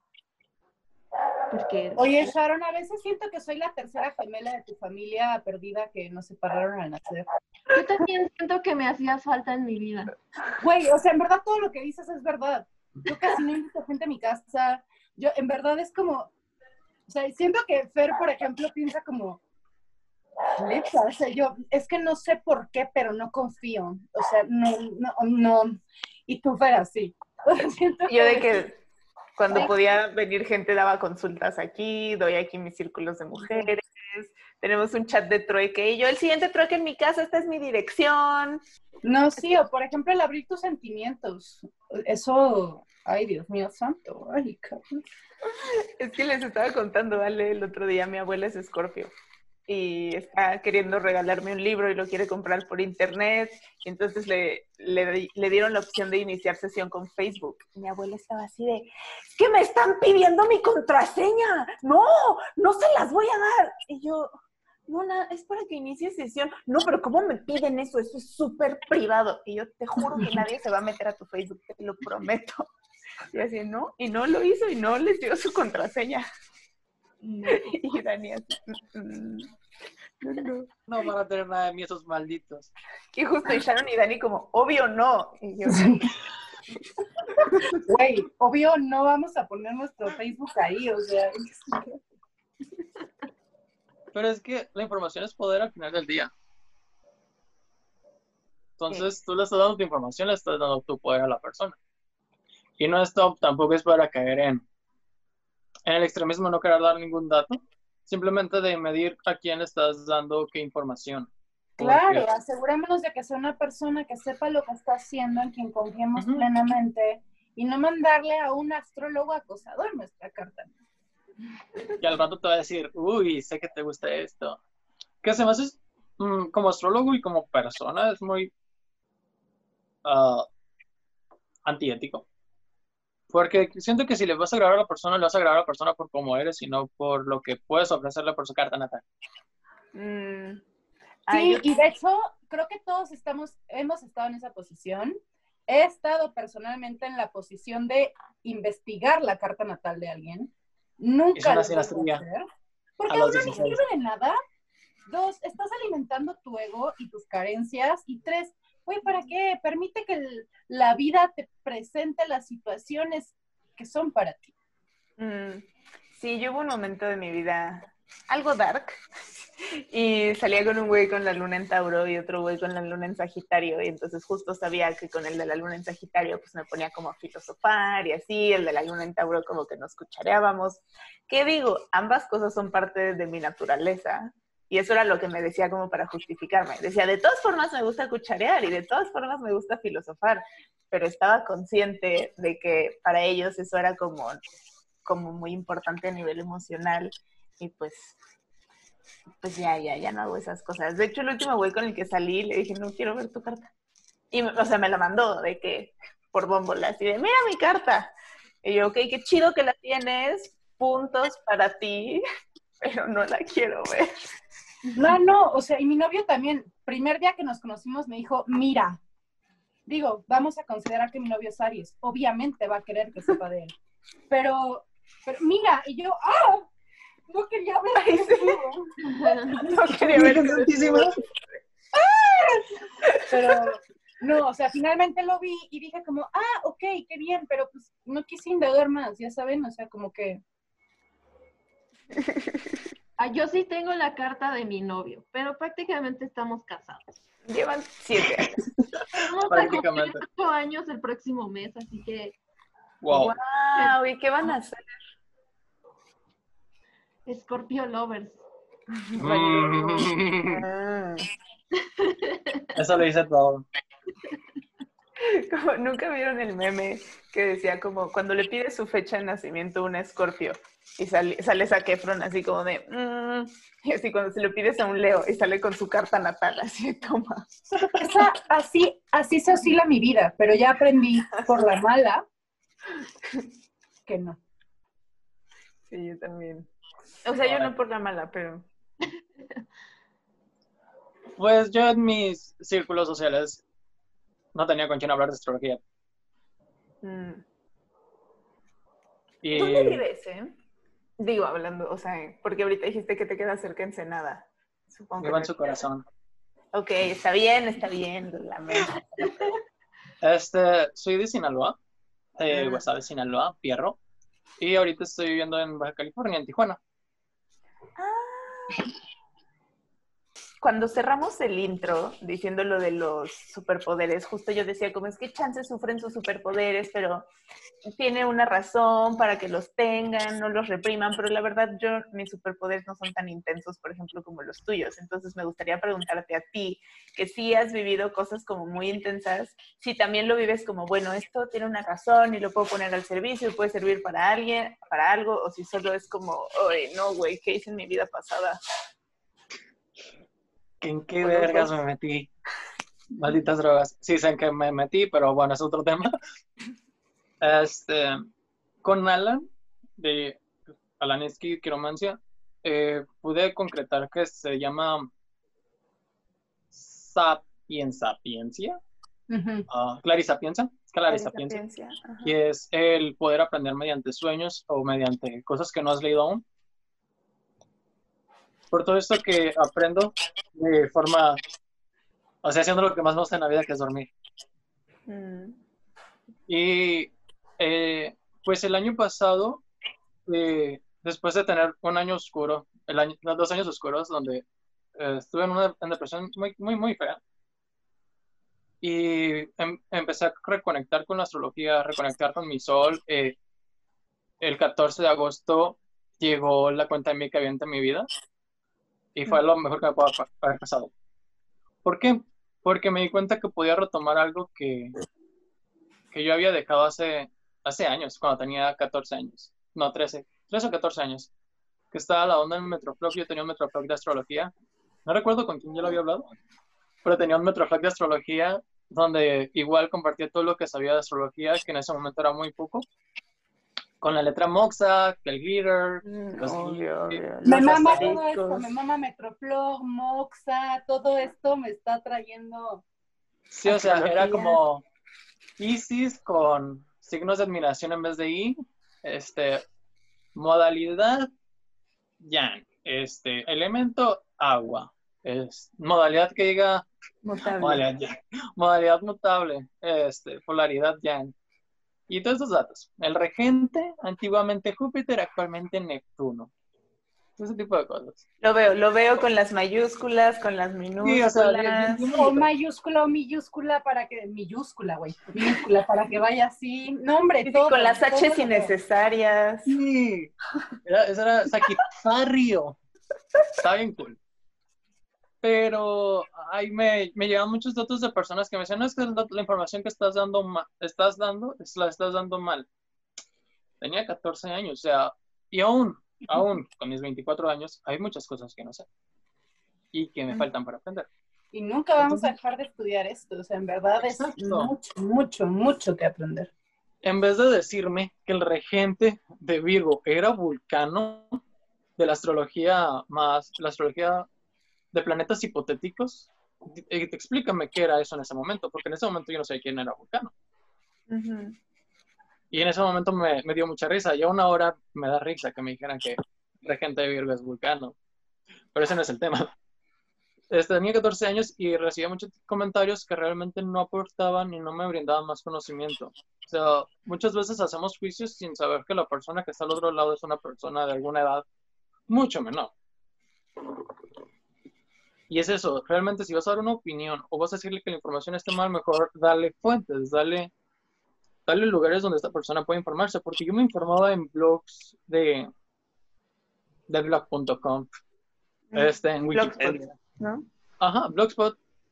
Todas estas cosas eran donde yo me iba a informar, no tanto libros, libros físicos, solo tuve un libro físico, que es este que ni siquiera recuerdo quién era, que me, me dio mucha información y que el- no era mío, era de una tía y se lo tuve que regresar. Y el punto es que cuando miré mi evidente fue de que, ay, como cuando yo tenía mi Metroflog, pero no me quise enfocar en eso.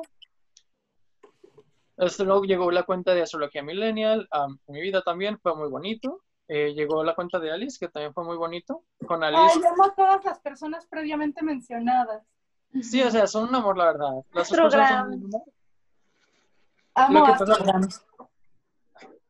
Alice, este, Alice fue con quien estoy hablando un poquito más y fue quien me animó a darle vida y darle más forma a Astrajolote. Y es cuando estoy dando cuenta que dando forma a Astrajolote y compartir esa información que yo sé es, es cómo puedo compartir todo este poder. Que si bien mis conocimientos, como le comenté Sharon, primero tengo que aterrizar el sueño, qué es lo que soñé, qué es lo que aprendí en este sueño, para después compararlo a la realidad. Este, el punto no es quedármelo y el punto no es saberlo todo yo. El punto es que más gente sea, sepa de este tema y sea algo de mayor acceso a las personas. Y lleva una gran responsa- responsabilidad porque es muy fácil caer en la si- desinformación. Y también pues lleva la responsabilidad de poder llevar poco a poco de la manita a las personas que no tienen el acceso mm, monetariamente a los cursos. Porque un curso de astrología tiene un valor y es un valor que realmente vale. Pero no todas las personas quieren aprender, que quieren aprender astrología tienen la accesibilidad económica de entrar a esos cursos. Es por eso que decidí dar la información de una manera más digerible y general, sin entrar tanto en detalle, que son en los posts. Y de hecho son muy buenos, están cargadísimos de información súper valiosa y súper bien sintetizada para que cualquier persona pueda tener acceso y decir, órale, ya entendí un poco mejor. y esa información que muchas veces me la tomé durmiendo, entonces no es como que me costó un, plus, fue como que en la mañana desperté y de que soñé que la casa 4 era la del hogar. Y me ponía a notar. Y ya después llevaba esto a, al internet a buscar porque en los cuando llegó el internet a mi vida, mi conocimiento astrológico se amplió más, la verdad. Claro. Ahora, yo sí soy fiel partidaria de, obviamente, como de, ok, lo justo es contratar los servicios de un astrólogo, pero también es un, ok, o sea, si existe la dificultad económica, se pueden llegar a acuerdos, a tratos, podemos llegar a cierto, a cierto in-between, ¿no? Este tipo de cosas creo que me parecen correctas y el tema de poder aprenderlo y, que, y tener acceso a Internet también es una maravilla porque podemos comenzar a entender muchísimo más, podemos encontrar fuentes correctas de información, podemos compartirla, podemos hacer comunidad. Está chingón. Sí, algo que decían justo en el video que, bueno, vimos Fer y yo ayer de la transmisión, hablaba sobre todo como de la astrología en el siglo XXI, de cómo se está viviendo esto de despertar y demás. Y, me llega mucho como lo que decían, que ahorita la gente más que tener curiosidad por saber quiénes son, sino más bien hay más gente con curiosidad de formarse para leer o entender el lenguaje astrológico. Sí, es que está cabrón. A mí me encantó algo que dijo José Millán, que se dijo, no hay nada en la vida que no tenga astrología o que no pueda ser explicado a través de la astrología, porque él es físico y de hecho en uno de sus videos explica el Big Bang como astrológicamente, o sea, con símbolos de astrología. Y, me hizo mucho sentido porque, hijo, de todas mis crisis, o sea, todo lo que he vivido en mi vida, cada vez que necesito una respuesta, la astrología la tiene.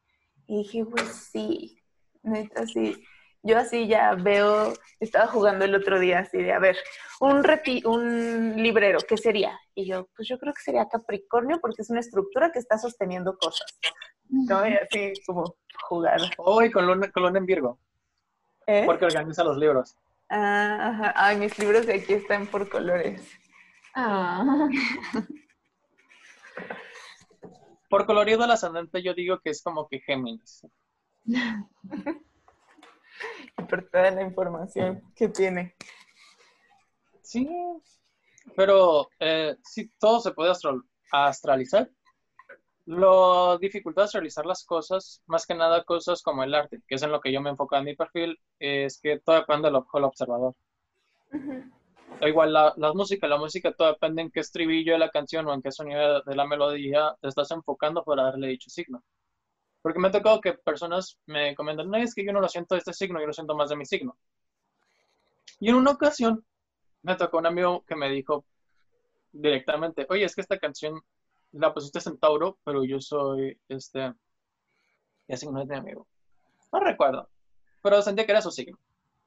Y yo le dije, no, pero es que tal vez tienes algo en Tauro, o simplemente yo, yo le asigné el signo porque se me hace que vibra mucho con, con esta energía taurina checó su carta y tenía luna en Tauro. Mmm, qué chingón. Otro dato es que la música, todo lo que es la música, a un nivel inconsciente siempre vamos a conectar más fácil con nuestra luna que con cualquier otro de nuestros planetas. Mm. Este, más que nada con la música que nos hace sentir cómodos. La música que nos impulsa, esa música que sentimos que nos da esta, este punch, esta energía, tiene que ver mucho con, con el Marte. Ese es Marte que nos, que buscamos la inspiración valga. Sí, justo platicando contigo, Ale, fue cuando, cuando me dijiste, te voy a poner a practicar y me dijiste, búscate música que escuchas que sea de tu Marte en Sagitario. Y después buscando en mi Spotify dije, no manches, todo es mi Marte en Sagitario, mi punk positivo. Sí. No sentías ni siquiera que conectabas con el Marte en Sagitario, luego es como que, wow, sí conecto. Sí. Y eso es muy loco. Yo cuando empecé a estudiar a mi Marte dije, ay, está muy presente el señor. ¿Dónde tienes Marte? En Géminis, en las seis. Oh, en las seis. Mm, talk dirty to me. bonito. Qué bonito. Este, yo tengo Marte, pues lo tengo en Pisces. Entonces, Está padre, es como el guerrero espiritual, siento yo. es el, es el guerrero espiritual, pero también es el. No me gustan los pedos, así que yo me voy. Con permiso. Mm. Sí, lo veo también. Ah, Bien. Ya tenemos que ir cerrando. Nos Ah. gustaría preguntarte, ya sé, que el chisme cósmico nunca termina. ¿Están de acuerdo? no, No. no, y podríamos reunirnos sin necesidad de grabar como quieran. El otro día nos reunimos los tres y terminamos así. Terminé compartiéndoles mi pantalla leyendo de Lilith, buscando. Sí. Hay, hay un dato gracioso de Lilith que hasta hace una semana logré concretar. De las cosas con las que iba a soñar fue con esta figura de nombre Lilith. Entonces yo tenía seis años, cinco o seis años, y esta era una de las personas, de mis maestros más de sueño, más presentes que me enseñaban demonología, angeología, este, no tanto astrología, pero lo llamativo es que mi Lilith está en la casa 3 y está en Mm. cáncer. Entonces, en este sueño, Lilith realmente jugaba una figura materna ¡Qué y locura! me daba comunicación. Entonces, es como que, wow. Y es un detalle que lo tenía aquí, aquí, porque todos los días estoy viendo mi carta natal. Y hasta hace unas semanas puede que Lilith, mi Lilith está aquí, soñaba con Lilith. Fue como, oh, verga. Dios, siempre estuvo ahí. Me encanta esa cualidad de las cartas natales. Yo, yo digo que son como documentos vivos. Porque justo la puedes ver y ver y ver y ver y ver. Y un día dices, ¡Oh! ¡No mames! Estaba aquí. Así me pasó con mi Piscis. Nunca, o sea, bebé, nunca te conté cuando me entró en la cabeza que tenía la mayoría de mi casa uno en Piscis y me quedé así de. ¿Qué? Nunca había sí me comentaste porque ahí tienes a Lilith, ¿no? Ajá. Sí, sí me habías comentado.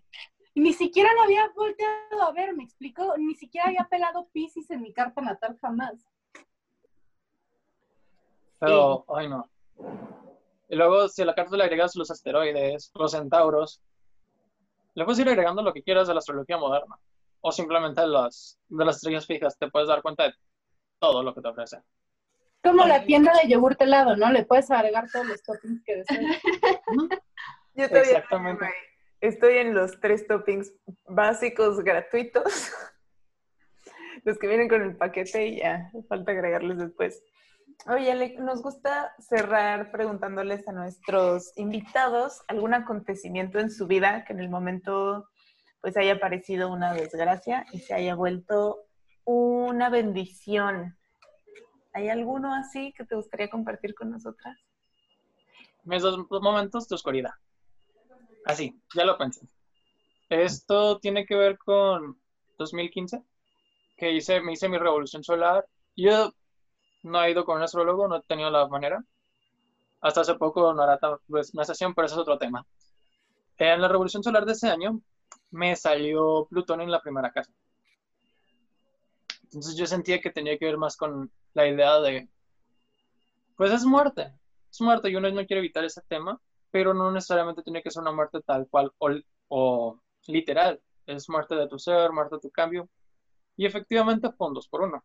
Entonces falleció mi, mi abuelo en 2015, sí, fue en 2015, en noviembre, falleció mi abuelo. Este, con él se fue, era la persona que más me hacía sentir normal. Entonces me hacía decir, era quien me decía que estaba bien ser yo, con todas mis locuras y todo este, todo ese de los poderes. Ah, cuando me di cuenta del poder que tenía la astrología y me di cuenta de que realmente todo lo que conllevaba la astrología y todo lo que podía conllevar ser yo mismo, me alejé poco a poco. En 2016 dejé la, dejé la carrera, me alejé de eso, empecé a querer ser una persona más funcional en el mundo material. En 2017 me mudé, me independicé y realmente quería ser de nuevo alguien funcional, alguien normal en el mundo, con mi trabajo, pagar renta, pagar agua, pagar luz, pagar todo esto del mundo material. Ese año tuve una depresión, mm, hasta ese momento era de las más largas, que me ha durado cuatro meses. Y este, me regresé a mi casa, en septiembre me fui, empecé a vivir en Culiacán, y ahí fue un, un martirio porque me estaba perdiendo demasiado a mí mismo. Este, me perdía demasiado a mí mismo, sentía que no podía ser una persona funcional porque no podía mantener los trabajos más de unos meses. En 2000, 2018 inicio a trabajar en una financiera y en esa financiera este, me siento un poco más normal.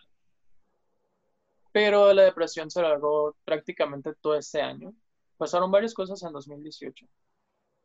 Al momento de salir de 2018 estaba yendo a terapia, estaba dependiendo de pastillas, donde la dosis había superado la que a la de un principio en menos de un mes. Con permiso de mi psiquiatra, mejor prefería estar tomando las cosas de momento, como las sintiera, porque eran sedantes. Y pues no era ni funcional en mi trabajo y no era ni funcional en mi vida. Para Año Nuevo 2019, del año pasado, este, había dejado de tomar las pastillas por una semana porque quería estar ebrio. Y quería disfrutar todo este año nuevo. Mirando el cielo me, me acordé de toda esta necesidad que no sabía que necesitaba de conectar con las estrellas. Al final del día es una necesidad que tengo, de una forma muy inconsciente. Y sí, dejé mis pastillas momentáneamente para cuando sintiera que realmente las cosas me estaban sobrepasando. Como quien dice, para estar drogado.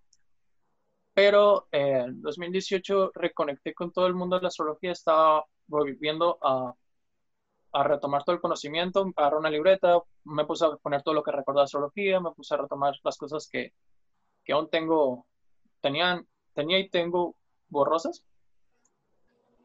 Y para mi revolución de ese año tuve un cumpleaños que realmente fue muy bonito, porque mis cumpleaños hasta ese punto eran, eran X, algo muy punto y aparte.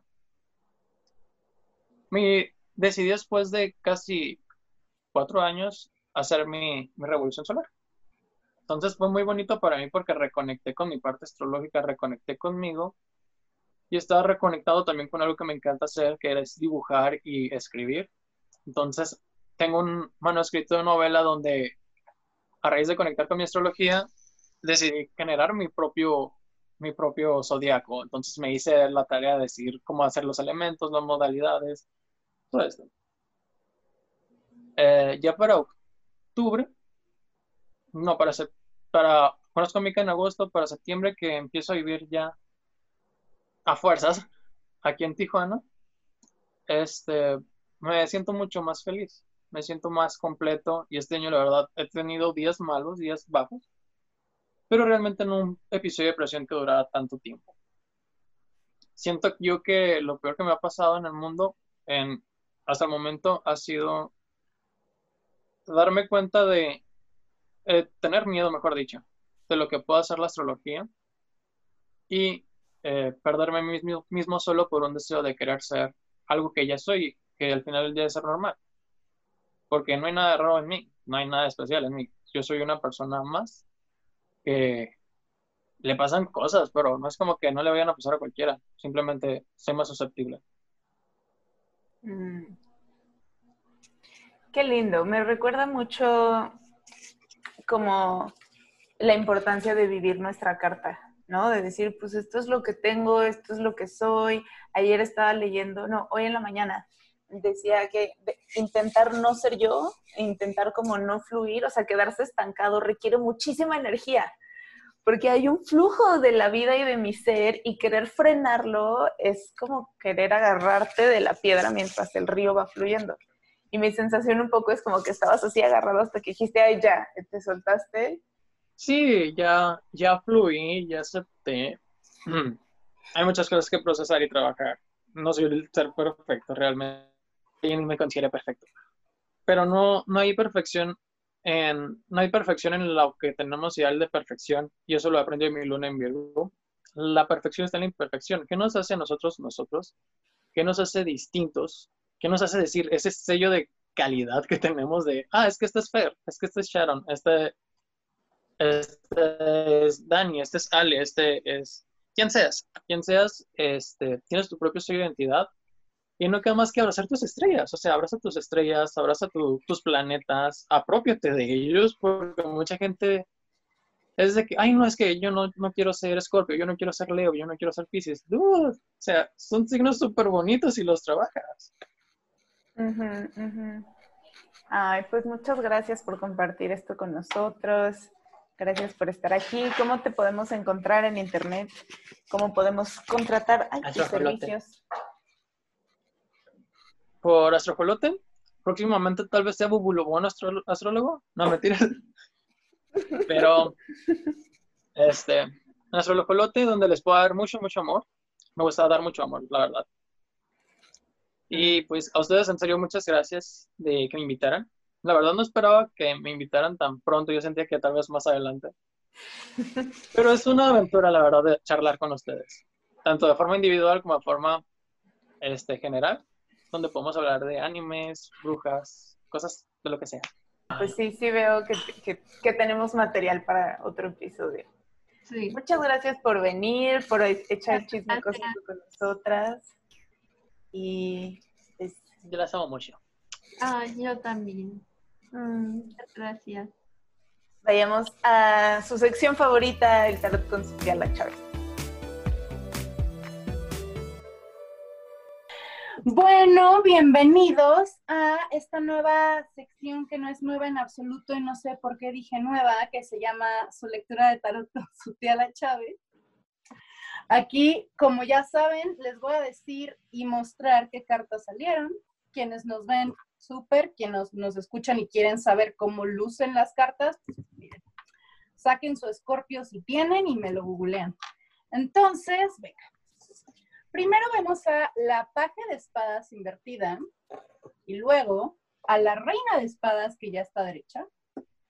Está el siete de bastos invertido mucha espada y mucho basto, ¿eh? Chiquistriquis. El 6 de espadas invertido. Y al final, chan, chan, el 10 de espadas invertido. Todo invertido, todo espadas, todo esfuerzo, todo conflicto, todo mental, todo. Vamos a empezar. Ok, ¿cómo es que yo, ah, acuérdense que esto va de reflexión, ¿eh? O sea, no nos regaño, cada quien lo reflexiona en su propia vida, en su propia historia. Pero ¿cómo esperan solucionar los conflictos o atravesar las situaciones que estamos teniendo si lo estamos haciendo desde nuestro yo del pasado? ¿Por qué no voltear a ver quiénes somos nosotros ahora? Es decir, no solucionar y atravesar las situaciones que atravieso desde los errores que cometí anteriormente como si siguiera pensando de esa forma.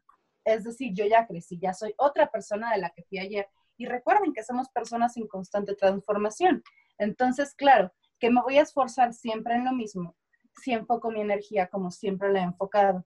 Es decir, nuestro adolescente ya no está ahí, ¿me explico? Bueno, para algunos, pues sí, pero a lo que voy es, no somos la misma persona de la que fuimos anteriormente, ahora tenemos nuevas herramientas, nuevas maneras de pensar y de acomodar lo que necesitamos para enfocar nuestra energía en lo que se necesita y salir del mindset que ya no es necesario. Es decir, tenemos el poder de transformar aquello que pensábamos que no podíamos, porque somos personas con nuevas herramientas ahora.